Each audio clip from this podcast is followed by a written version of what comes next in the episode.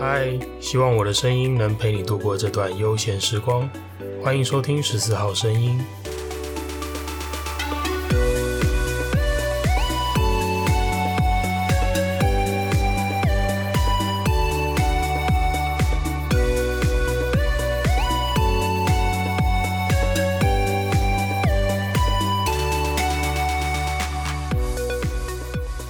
嘿，又是我，又到了节目一开始例行的闲聊时间。昨天我分队的学长跑来找我敲碗，说他觉得我好久没更新了，到底什么时候要上架下一集？他还说他平常开车的时候都会听我的节目，连洗澡的时候也在听。本来这件事情应该是蛮让我高兴的，但是当我听到他说他连洗澡也在听的时候，我那时候突然觉得。怎么好像哪里怪怪的？因为你知道，如果你有留意的话，我在前面的节目中有提到过，我希望我的声音带给大家的是一种陪伴感，就仿佛你听到我的声音，就好像我本人就在旁边跟你聊天、跟你讲话这个样子。所以当这个学长说他洗澡的时候也听的时候，我突然有那个画面在想象说，哎，奇怪，他。光着身子，然后带着我的声音进去 进到浴室去，然后陪着他，呃，洗澡的时候陪他聊天，这样 怎么想都觉得哪里怪怪的。好，没关系，总之很感谢这位学长了，他毕竟还是喜欢我的节目嘛，也养成一个 收听的习惯。还有，包括也要感谢其他的听众朋友们，不管你是关注啊、订阅啊，或者是还会特别针对我节目的内容去做出回应，我觉得这些都是我持续创作的动力。那非常感谢大家。聊完了学长，来聊聊分队学弟的事好了。大家知道，我们消防圈子里面彼此称呼同事，我们都是用学长学弟来称呼啊。所以，不管是我的学长、我的学弟，我们都是消防员，我们也都是救护员。昨天晚上有两位学弟搭档出勤跑救护，这个案件他们在现场待了非常非常的久，而且最后这个病人送往的那间医院还是离他们出勤的这个地址蛮远的一间医学中心哦。那这个案件在学弟回来之后，他们两位也都非常的振振有词，在念着说：“哎，这趟案件的家属很难搞啊，就是在现场沟通上发生了一些蛮大的障碍，导致他们在现场困了非常非常的久。倒不是因为这个病患多棘手、多危急，这个病患有很多处置要做，其实不是，他们是花了大把的时间。”在跟家属沟通，想办法满足这个家属的诉求。那这时候我就跟这个学弟提到说，嗯，说话技巧对我们救护员来说真的非常非常的重要。那这件事情让我想到有一次我们在 TP 的复训，就是我们这张证照每年都要有一定的时数去复训。那在这个复训的课堂上，有一位医师在课堂上就分享了一句话，这句话是这样说的，他说。八十趴的医疗纠纷当中没有医疗疏失，另外八十趴的医疗疏失当中，最后没有变成医疗纠纷。这句话是什么意思呢？这句话其实真的是蛮巧妙的。我先解释第一句，第一句说八十趴的医疗纠纷里面并没有医疗疏失嘛，那其实他的意思就是说，这些没有医疗疏失的案子，为什么最后会演变成医疗纠纷？就是因为沟通上发生了问题嘛。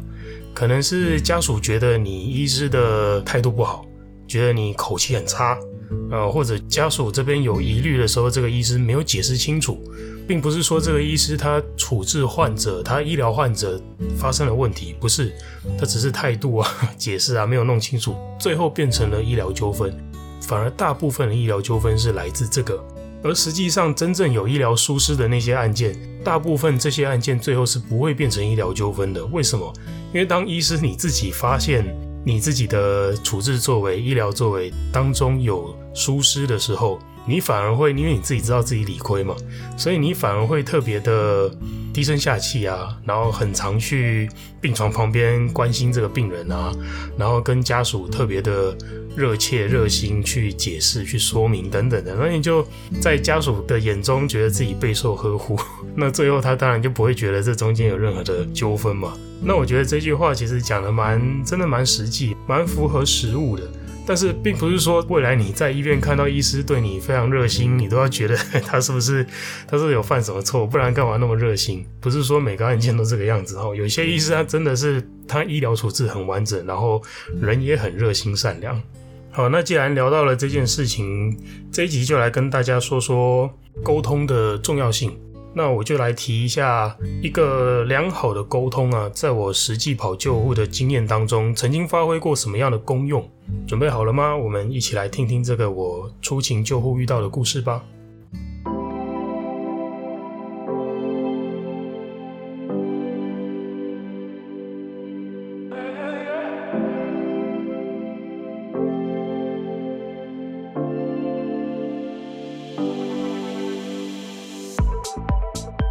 是某个平凡的上班日子，白天我在分队待命，接到了一件救护勤务，到患者的家里去帮他做检查跟治疗。到了家里之后，发现诶，这个患者是一个婆婆，婆婆在家里发烧，而且我们到她家里的时候，她身边大概有四五个家人都围在旁边。那我们检查了一轮之后，发现这个婆婆她除了发烧之外啊。他的右脚膝盖非常非常的肿，非常非常的大，而且这个膝盖头上面还有一块敷料敷着药膏。那我把这个敷料先掀开来看一下的时候，发现哇，底下的伤口是已经有一点发黑了，而且这个伤口周围的皮肤又红又烫，然后这个膝盖已经肿到它跟它的大腿是一样粗的。这个程度是，当你完整的看着这个人，看着他的全身，你绝对会注意到他右脚膝盖非常非常的奇怪，因为那个肿的程度已经非常不自然了。根据我们在现场的判断，这个伤口已经红肿、发烫、发黑，加上这个婆婆本身又发烧，那其实我们在现场大概就推断出来说啊，婆婆现在遇到的状况叫做蜂窝性组织炎。那这个发烧也很可能是他这个全身发炎的反应症状之一了。这时候检查到婆婆蜂窝性组织炎，大家都知道蜂窝性组织炎再严重一点是要到截肢的嘛。所以这时候我们当然就跟婆婆说：“哎，我们现在就要帮她完成检查了，那我们现在就要带她到医院去接受治疗。”结果婆婆百般的不愿意，我们怎么劝她都不肯。我想大家家中如果有长辈的话，可能也会遇到类似的状况。家里的这位长辈啊，他可能随着年纪越活越大，结果反而他越越来越像个小孩，就是他会欢，他会闹，然后呃，你讲话他听不进去，听不懂，而且就非常固执。那我们遇到的这位婆婆就有一点类似这个状况。我们怎么劝她就医，她就是不愿意，就是不要。那通常这个时候，我们救护员就会使出必杀的两招。那是哪两招呢？叫做恐吓跟情绪勒索。那恐吓是怎么做的呢？就是我示范给大家看一下。如果是如果是像这个案件的话，我们会怎么恐吓这个婆婆？我会跟她说：“哎，婆婆，我们现在检查到你的膝盖是蜂窝性组织炎，这个要是弄不好，你要开刀了，你要截肢的，你要到医院去，这个脚要砍掉，你未来就残废，你未来是残疾耶。”对，我们就会用这个残废残疾来恐吓她，来吓她。哎，结果这个婆婆不听，呵呵，就是不去。但是，身为有经验的救护技术员，我们当然不会就这样乖乖妥协嘛。我们还有第二招，叫做情绪勒索。那情绪勒索，我们会怎么跟婆婆说呢？我们会告诉这个婆婆：哎，婆婆，你看你的家人都在旁边，他们这么担心你，这么关心你，所以才会叫我们来啊。那我们来也是为了帮你，对不对？我们都已经到了，那你就配合我们，就到医院去，就接受治疗。那这句话这样子整个听上来，你会觉得好像没什么问题，讲的蛮正常的啊，很。但是实际上，它其实是一段情绪勒索。诶，什么叫情绪勒索？情绪勒索的本质就是说，今天你有责任要好起来，因为我希望你好起来，而且。你的行动就是怎样才能让我感觉到好起来？这个标准是由我来定，不是由你定的。所以这件事情，如果这个婆婆心思细腻一点的话，当我们告诉她说：“诶，你的家人都希望你好起来，所以你必须要去医院。”诶，这一段其实就是一个情绪勒索，明明白白的情绪勒索。所以其实。心思细腻一点的人，对这样子的恐吓当然就不用说了嘛。那情绪勒索，他如果感受得到的话，其实他心里也会出现一个反抗、一个抗拒的那种情绪。那这位婆婆她还是不肯，对，我们都已经使出必杀的两招了，她最后还是不肯去医院。于是这时候我想，嗯，我们已经没什么其他方法可以用了，我就干脆蹲到她旁边去问这个婆婆说：“婆婆，你不想要到医院去，对不对？好，那没关系，我们就先不要去。但是你可以跟我说说你为什么不想去吗？”哎，这时候我问她说：“诶，为什么不想去？”然后问了几次之后，婆婆才愿意回答。她告诉我说她害怕。那这时候我接着问婆婆说：“诶，为什么害怕？你害怕医院，还是害怕什么样的治疗，或者是害怕里面的人等等的？我想要知道她怕的是什么。”婆婆跟我说，她曾经一次摔倒，摔断了他的尾椎，他的尾椎骨裂掉了。他那时候在医院住了好几天，然后非常非常的痛，非常非常的不舒服。这个经验让他。很害怕再去医院，因为他觉得他的脚的状态，如果再去，可能八成又要再住院好几天。他会跟他过去那个很痛、很不舒服、尾椎裂掉的那个经验连接在一起，所以他就害怕，他就非常不想去医院。但是当婆婆跟我讲完这段话的时候，其实她的家属都在旁边听嘛。那婆婆讲完这段话之后，她自己就抓着我的手臂，撑着手臂站起来。然后慢慢的走去旁边的担架上面，她坐到担架上去，她愿意去医院了。哎，奇怪，这中间发生了什么事？不是说，那那好，我们不要去医院，但是你跟我讲为什么？哎，讲完之后，她反而自己起来坐到担架上面去，要去医院了。那我自己觉得，这中间这段过程发生的事情是，这个婆婆她内心其实有一个渴望，她的渴望是想要被她的家人理解。理解什么呢？理解她害怕去医院的这个心情，因为我有注意到，当我在问婆婆为什么不去医院的时候，诶，身边四五个家人没有一个人替她回答，诶，表示可能没有一个家人曾经听她说过她到底害怕什么。我想这些家人可能，我们用常理去推断，这些家人很可能他们对婆婆说的话也跟我们刚刚讲过的那一轮一样，就是告诉她说。妈，哎、阿嬷，你这个膝盖不去处理，到时候要截肢，到时候一辈子坐轮椅，呃，就恐吓他嘛。那再不然就是跟我们一样情绪勒索他，就是啊，你不去医院到底想怎样？我这么关心你，我这么担心，然后你还不去，等等的，做一样的事情。我想很大的几率可能是这个样子啦。所以，当这些家人从来都没有去了解这个婆婆为什么不去医院的时候，那婆婆当然会觉得她心里就会有一个坎过不去。哎，你们都是跟我生活在一起的人，那为什么今天反而是透过一个陌生的救护员来到这边，我才有机会对你们说出我到底在害怕什么？为什么你们平常都不关心我？为什么你们平常都没有想要去了解我心里到底经历了一些什么事情？但是今天他只要讲完了，他只要这一份被理解的那个渴望，他满足了，他觉得 OK 了。他跨过自己心里那道坎之后，他自己就愿意去医院了。因为我们没有想到的是，这个婆婆这把年纪了，难道她会不知道自己需要看医生吗？有时候我们并不是不懂得怎么让自己好起来，只是我们心里有一个坎，怎么样都过不去，怎么样都放不下，有一份内心很深切的渴望想要被满足，可是我们做不到，它没有被满足，导致我们最后没有办法。坦然的迈步向前，坦然的去接受治疗，去让自己好起来，就是因为这份渴望没有被满足。那今天我想要借由这个故事跟大家聊聊的，就是沟通的重要性。到底一个良好的沟通，它背后的精神是什么呢？怎样可以做到一个良好的沟通？我们可以试着回想一下，我们是不是常常一股脑的想要表达自己的诉求，结果都忘了听听对方的渴望是什么？或者，我们面对对方的表达的时候，我们往往都只能针对对方的情绪去做出回应，我们没办法去碰到他藏在情绪背后的那个内心是什么。为什么这样说呢？因为我们其实很不习惯赤裸裸的去表达我们自己的内心。当我们内心有渴望跟诉求的时候，我们很习惯会用一份情绪去把它包装起来，比方说。当一个人在跟我说话的时候，他不断的打岔、打断我说的话，其实有没有可能是他的内心一直渴望被看见，一直渴望被认同，所以当他停止讲话的时候，他就会一直想要打断对方讲话，然后拿回那个话语权，因为他很渴望被看到、被认同。又或者，当今天有一个人对我表现出愤怒，我能不能够看见他这个愤怒的背后，其实是他想要武装自己的脆弱，去保护那个已经受伤的自己。其实他是一个受伤的人，所以他才会这么的愤怒。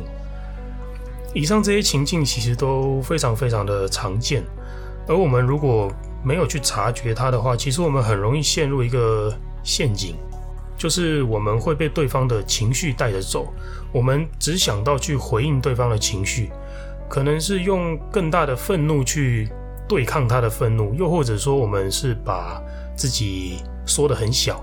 那用讨好、用示弱的方式去回避他的愤怒，可是这样我们永远都只能够去处理对方很表面的那个情绪啊，我们没办法去满足对方的诉求，我们甚至连对方到底想要什么我们都不知道，因为我们没有用对方法，我们没有用对的精神去跟对方沟通，所以对方根本不会想要跟你袒露内心。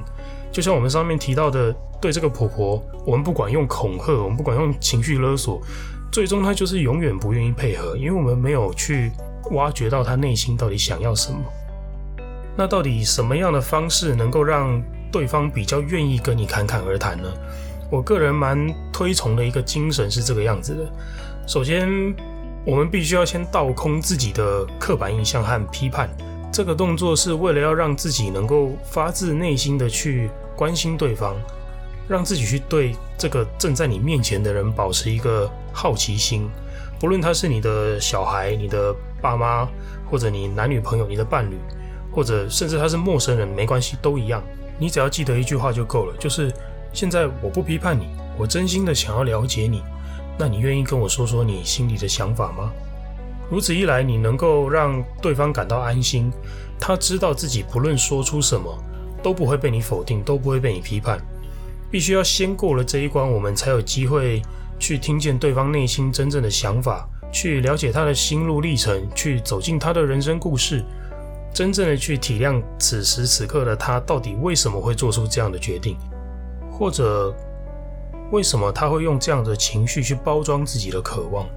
这是一个让我自己非常受用的沟通技巧。因为我自己本身除了是消防员之外，我在之前的节目中也有提到过，我同时也是一位催眠疗愈师。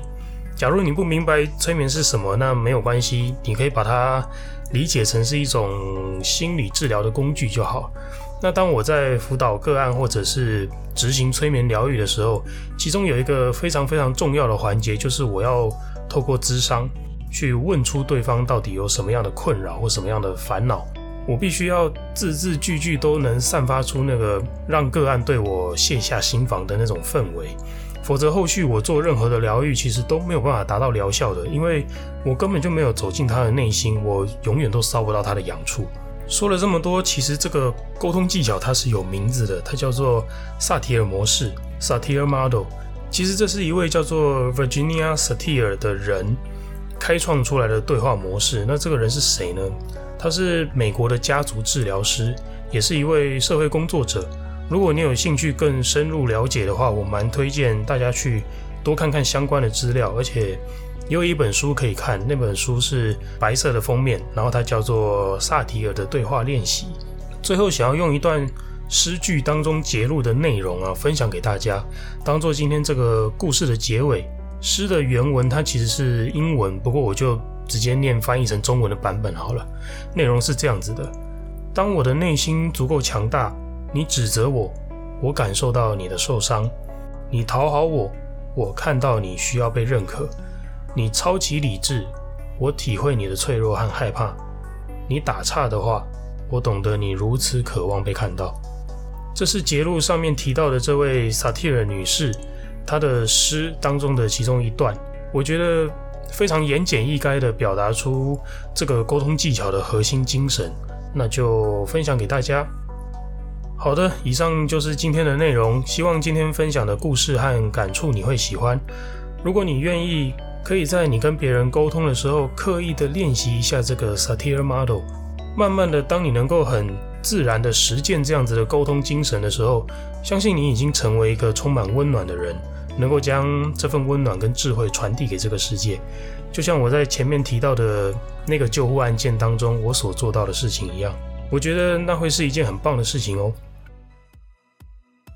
节目最后当然少不了的是听众回馈的时间，来读一下这段时间我收到听众的回馈。首先是乌稿，他说很怀念以前在停车场我们一起跟旺旺追逐的日子。那这边提到的旺旺是我以前家里养的一只狗，它现在已经去当小天使了。那在回答乌稿的这段回馈之前，我想先跟大家简单介绍一下这位朋友。其实他是我的儿时玩伴，因为小时候我们住得很近，几乎都玩在一起，可以说是一起长大的那一种。所以他当然也认识旺旺。我也非常非常怀念以前的时光，就是那种无忧无虑的时候，真的是很快乐。第二个听众回馈是冰狗，冰狗说。原来猫咪炸炸也有这样子的一段故事，他听着听着都哭了。幸好炸炸遇见了你，不过九公斤不会太重吗？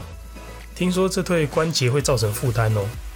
那首先我很开心，冰狗愿意这么用心的收下这个我跟炸炸的故事。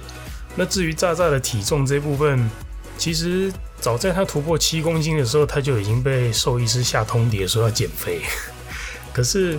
当时我用了很多的方法，包括我拿了猫咪的玩具，想要逗它，想要让它多运动，或者是我帮它换了饲料，把它换成就是跟我一样平常在吃的那种健身餐，看看它会不会就是变成一个猛男猫咪这样。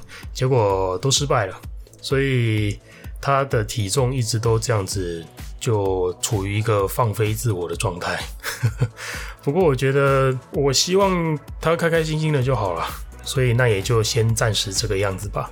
好，第三个是英杰人，英杰人告诉我说有你真好。那他这一段针对的回应也是上一集提到的内容，就是我跟炸炸相遇的故事。那如果你还没有听过这段故事的话，可以回头去听听看哦。那针对英杰人提到的有你真好，我的回复是，其实我现在觉得是我有猫咪真好。我跟猫咪其实。我们的状态就互相都是彼此生命中很重要的一块拼图啊，这样子听起来是不是很像我在跟猫咪谈恋爱？其实常常我真的觉得是这样。好，最后一个回复是我妈，她说缘分，你相信吗？哎，对啊，这个真的是我妈，你不要怀疑，我妈也是我频道的忠实粉丝啊，难道不行吗？OK，那回复我妈说缘分，她问我真的相信缘分吗？缘分，我当然相信啊，而且我觉得在这个世界上，我不相信这个世界上有巧合。每件事情的发生一定都有原因。如果我们会用巧合去解释它，其实只是我们还没找到它发生的原因而已。所以，既然事出必有因，那我跟炸炸的相遇必然是一种缘分嘛。而我觉得我跟猫咪应该就是为了要疗愈彼此的生命而相遇的吧。好的，这一集的听众回馈就先分享到这边。期待之后还能继续收到大家的回应。